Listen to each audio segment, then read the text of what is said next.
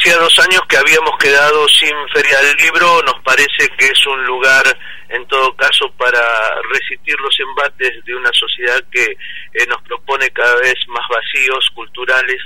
Por otra parte, el municipio tiene un fondo editorial municipal, entonces digamos que es como un ámbito, un ámbito natural que estamos creando, ya que somos editores de libros eh, eh, y CD de nuestros artistas locales, ¿por qué no tomar la posta de, esta feria del libro? Yo creo que por lo menos lo importante es, que arranque, que se ponga en marcha y ya año tras año la iremos haciendo crecer como corresponde. Mm. Vamos a, a, tener a tres artistas plásticos muralistas de nuestra ciudad, Lorena este, Mancilla y Karina Romero haciendo dos murales en vivo y aparte de ello eh, en el anfiteatro van a haber actividades de cuentacuentos los chicos que